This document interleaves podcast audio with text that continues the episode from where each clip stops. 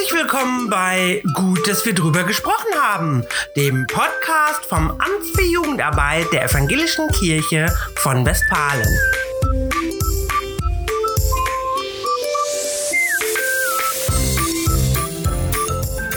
Mein Name ist Anja Lukas Larsen und heute unterhalte ich mich mit Eva Beeres, Fischer über die Situation von jungen Menschen mit Behinderung während der Corona-Krise.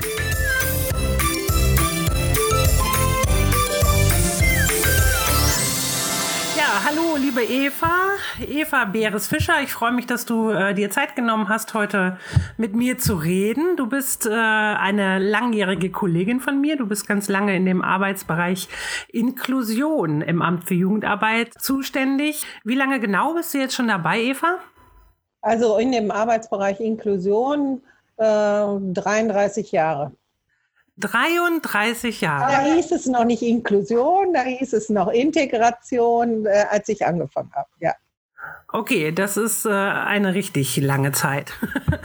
ähm, Eva, das ist so ein Thema, Inklusion, das betrifft ja gar nicht äh, alle und in der Jugendarbeit ist es auch äh, häufig ein Thema, was immer so ein bisschen hinten rüberfällt. Für die, die jetzt noch so gar nicht was von dir gehört haben oder dem, was du tust, was ist eigentlich so deine, deine Aufgabe oder was machst du so in dem Bereich? Also bei mir ist das, äh, dass die Inklusion also so sehr mit Fokus ist auf Menschen, junge Menschen mit Behinderung und äh, Nichtbehinderte. Aber insgesamt geht es ja darum, in der Inklusion alle Menschen mit einzubeziehen, die es gibt, je nach Herkunft, äh, äh, nach Religion, nach äh, Behinderung, Nichtbehinderung, nach Geschlecht und so. Da, also so. Aber äh, der Fokus ist in meiner Arbeit, die, sind die Menschen mit Behinderung, weil da eben ganz wenig eigentlich äh, so an Erfahrung da ist, äh, wie kann das klappen, wenn man mit Menschen mit und ohne Behinderung in der evangelischen Kinder- und Jugendarbeit äh, zusammenkommen. Insbesondere ist es so, dass ich ähm, so mein Dienstsitz ist die evangelische Jugendbildungsstätte Nordwalde, weil die überwiegend barrierefrei ist und deshalb man dort gut äh, exemplarisch auch Maßnahmen machen kann.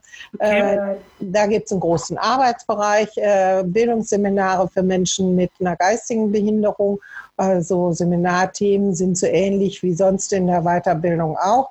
Äh, und ähm, dann darüber hinaus Studienreisen für äh, junge Menschen äh, mit einer geistigen Behinderung, inklusive Studienreisen oder eben auch eine, einmal jährlich eine internationale Begegnung von jungen Menschen mit und ohne Behinderung. Das ist diese konkrete Arbeit und darüber hinaus versuche ich das Thema Inklusion und wie kann das klappen, wenn Jugendliche mit und ohne Behinderung zusammen wegfahren, wenn die zusammen in Gruppen sind, wenn die im Konfi-Unterricht sind. Äh, wie kann das funktionieren? Welche strukturellen Veränderungen muss es da geben? Äh, und berate da Kirchengemeinden, äh, mache Workshops dazu, vermittel was über leichte Sprache und so. Also sehr viel so im Aufklärungsbereich auch. Okay, ja, das ist ein sehr äh, vielseitiger Bereich. Ich höre das schon. Das ist jetzt ja so, dass durch diese unterschiedlichen Aufgaben du auch mit ganz anderen Menschen und Einrichtungen auch Kontakt hast, als das, äh, als man sich das vielleicht sonst so für die Jugendarbeit klassisch vorstellt. Das heißt, wenn du so Bildungsseminare machst, dann ähm, hast du sicherlich auch viel Kontakt zu den Einrichtungen selber, also so betreutes Wohnen für Menschen mit Behinderung. Äh, Stelle ich mir das so richtig vor? Also es, die Menschen, die zu den Seminaren kommen, sind entweder leben die noch zu Hause, ähm, äh, aber dort auch sehr viel noch beschützter als jeder andere Jugendliche ja. oder sie sind in äh, Einrichtungen der Behindertenhilfe oder sie leben im ambulant betreuten Wohnen. Okay.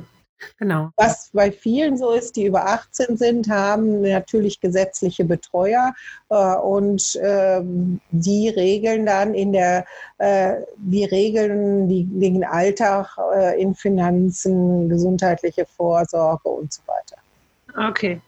Ja, also wenn wir jetzt, ähm, also wir be befinden uns ja gerade mitten in der äh, Corona-Krise und man kriegt ja doch so einiges äh, mit über Nachrichten und äh, über andere Wege, wie so die Situation in den unterschiedlichen Lebensbereichen ist. Ne? Also man äh, bekommt mit, wie ist das im Krankenhaus, dass da ganz schwierig ist von der Versorgung her, aber eben auch, dass keine Besuche gemacht werden dürfen. Äh, in den Altenheimen ist es das Problem, äh, dass man da seinen Angehörigen irgendwie beistehen möchte und man kommt aber nicht hin oder man soll nicht auftauchen, damit möglichst wenig angesteckt wird. Ähm, was, was, erlebst du so in deinem ganzen Bereich, über den oder den wir gerade so angerissen hatten? Wie, wie ist da so die Situation gerade? Ja, da ist es äh, ähnlich wie im alten Bereich. Äh, so die äh, Leute, die in Einrichtungen leben, äh, da darf auch kein Außenstehender mehr in diese Einrichtung rein. Ja. Äh, die Familien dürfen die auch nicht mehr besuchen. Ähm, die Alltagsstruktur, die sonst gegeben ist, dass man entweder in die Schule geht äh, und nachmittags Freizeit und äh, Bildungsangebote, Sport hat und so, die sind alle aufgelöst. Äh, diejenigen, die schon arbeiten, sind in Werkstätten der Behindertenhilfe und die dürfen nicht da rein. So empfinden die Menschen mit Behinderungen das. Also gestern sagte eine, wir sind ausgesperrt worden aus der Werkstatt. Ne? So, ja, das heißt also, diese Tagesstruktur fehlt dann und alle Angebote da und eben der Kontakt. Äh, das heißt, sie sind wieder zurückgeworfen in eine kleine isolierte Welt. Hm. Was, was sind da so die Rückmeldungen, die, die, die bei dir ankommen? Wie gehen die damit um? Also äh, sie äh, bedauern diese schrittweise ähm, Einschränkung. Also dann kommen so Anrufe und sagen, jetzt darf Mama auch schon nicht mehr zu mir kommen. Ne, so. Und ähm, viele von denen haben eben kein Handy und keinen Zugang zu eben, äh, Computern. Und insofern ist eben der Kontakt nach außen nur dann sichergestellt, wenn die Mitarbeiter und Mitarbeiterinnen versuchen, da ihnen so eine Möglichkeit zu eröffnen. Aber das geht eben nur, äh, eben wenn jemand mit denen das äh, durchführt und mal so einen Videokontakt mit den Eltern äh, macht oder äh, das mit denen macht. Aber ansonsten haben die auch wenig Möglichkeiten, das selbstständig zu tun, weil einmal äh, die Hardware fehlt und äh, zum anderen auch die Fähigkeit, damit umzugehen. Okay, die Fähigkeit damit umzugehen, ja. Das ist äh, auch eine schwierige Situation, weil die ähm, Mitarbeiter, denke ich mal, in den Einrichtungen natürlich auch äh, alles tun, was sie können, äh, um das irgendwie aufzufangen, was da an Sozialkontakt wegbricht. Aber die können ja auch nur einen gewissen äh, Bereich abdecken. Ähm, was, äh, das ist ja eine, eine schwierige Situation. Eva, hast du eine, eine, eine Idee, was da hilfreich sein kann? Also ich sag mal, evangelische Jugend ist ja immer so ein bisschen ähm, zur Weltverbesserung da. Und wenn man sich anguckt, ähm, wie viele tolle Ideen in den letzten Wochen entstanden sind, um Menschen äh, zu helfen, die ganzen Einkaufsdienste, ähm, äh, alles Mögliche, was da auf die Beine gestellt worden ist. Ähm, vielleicht hat man da den Blick ähm, äh, in deine Richtung jetzt äh, mit dem Inklusionsfeld noch gar nicht so gehabt. Was kann ganz konkret jemand aus der evangelischen Jugend oder auch darüber hinaus tun, um ähm, da an der Situation ein bisschen was zu verbessern? Also dadurch, dass die äh, Menschen mit Behinderungen, sie, gehören ja äh, ganz offiziell zur Risikogruppe. Ne? So, das macht den, ja, die, den, ja, die so ein bisschen auch äh, mehr darüber nachdenken, wem macht das zu schaffen. Ne? So, äh, auch unter der Frage, wie geht es mit der Risikogruppe weiter? Ne? So, wenn die anderen Lockerungen erfahren, was ist mit uns? Ne? So, also wer, wer, ein bisschen mehr nachdenken kann, den beschäftigt auch diese Frage. Ne? So, ähm, sie erscheinen ja jetzt nicht mehr im Stadtbild. Also im, im Laufe der äh, über 30 Jahren, wo ich das beobachten konnte, ist ja immer mehr so mit Jugendliche mit Behinderungen sind immer mehr Teil des äh, Lebens in der Stadt gewesen. Man hat sie gesehen, man hat sie erlebt. Äh, sie haben äh, kleine Schritte in die ähm, Gesellschaft gemacht. Sie haben Teilhabe äh, probiert und waren in der Musikschule oder sonst irgendwo und sind jetzt einfach durch die eine Abschottung auch erstmal nicht mehr zu sehen. Ne? So. Ja. Das heißt, was die Frage ist, was kann man machen? Also mal zu gucken, wo gibt es eigentlich vor Ort in äh, im Einzugsbereich der, der Gemeinde und ähm, Einrichtungen der Behindertenhilfe und da zu gucken, da mal anzurufen, was könnt ihr brauchen. Es gibt ja im alten Bereich diese ähm, Idee, auch mit Musik was zu machen. Das kann ich mir super vorstellen, auch in diesem Bereich der Behindertenhilfe.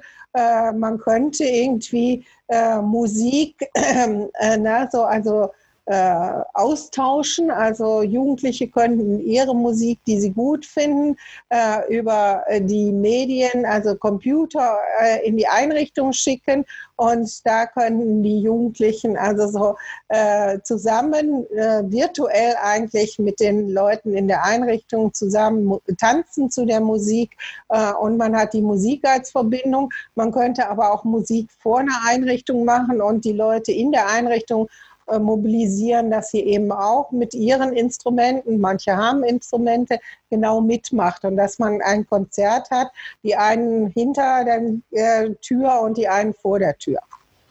Okay, ja, das ist ja eine schöne, schöne Idee. Also wenn man sich das jetzt praktisch vorstellt, was ähm, bedeutet das? Also wenn ich jetzt noch nie Kontakt zu so einer Einrichtung bei mir vor Ort hatte, äh, ich kann mir die Nummer einfach aus dem Telefonbuch oder aus dem Internet holen und kann einfach anrufen und sagen, hallo, ähm, ich habe gehört, die Lage ist irgendwie blöd, die Leute brauchen ein bisschen Unterhaltung, ähm, äh, was kann ich tun? Oder ich möchte was tun, ähm, äh, wie sieht das aus, äh, wie geht das?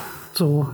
Das wäre machbar? Ja, also, ja, das ist machbar. Also es gibt äh, die äh, großen Träger der Behindertenhilfe, wo man eben die Adressen auch im Telefonbuch findet und guckt, was ist das für eine konkrete Einrichtung und kann eben da den Kontakt aufnehmen. Und vielleicht ist es auch was ganz anderes. Ne? Vielleicht ist es auch so, äh, dass die Menschen mit Behinderung sagen, ja, wir wollen eher äh, aktiv mal äh, zusammen irgendwie äh, eine Musikveranstaltung machen und wie können wir das hinkriegen, äh, dass die einen das von zu Hause aus machen äh, und die anderen dann eben in der Einrichtung. Da gibt es ja Möglichkeiten und da muss man sehen, dass man das äh, mit den äh, Möglichkeiten der Computer in der Einrichtung das auch hinkriegt. Okay. Aber das geht auch. Also es, äh, ne, es gibt ja so, äh, eine Kollegin hat letztens erzählt, dass sie äh, eine Party gefeiert hat. Jeder war bei sich zu Hause und man hat gemeinsam eine Party gefeiert. Sowas gibt es ja dann auch. Ne, so. Ja, und du meinst, es ist auch gar kein Problem, wenn ich die Leute ja äh, noch nie gesehen habe vorher. Die kennen mich ja auch gar nicht. Aber du meinst, das ist egal. Die freuen sich trotzdem über äh, irgendwie eine Form von Kontakt ich bin sicher, dass die über alles sich freuen, was eben diesen eintönigen Alltag auch äh, verändert. Ja, logisch. Das geht uns ja auch so. Ja. Also vielleicht, äh, also ich kann mir auch gut vorstellen, dass in den Einrichtungen die Menschen oder die jungen, gerade die jungen Menschen mit Behinderung auch Ideen haben, was man machen könnte. Ah ja, ja. ja. Also dass das nicht so einseitig ist, sondern dass man äh, gemeinsam gucken kann, ach, was ist das denn? Ne? So, ne? Oder wir kochen gemeinsam. Die einen kochen bei sich zu Hause und die in der Einrichtung und man tauscht sich dann aus. Ja.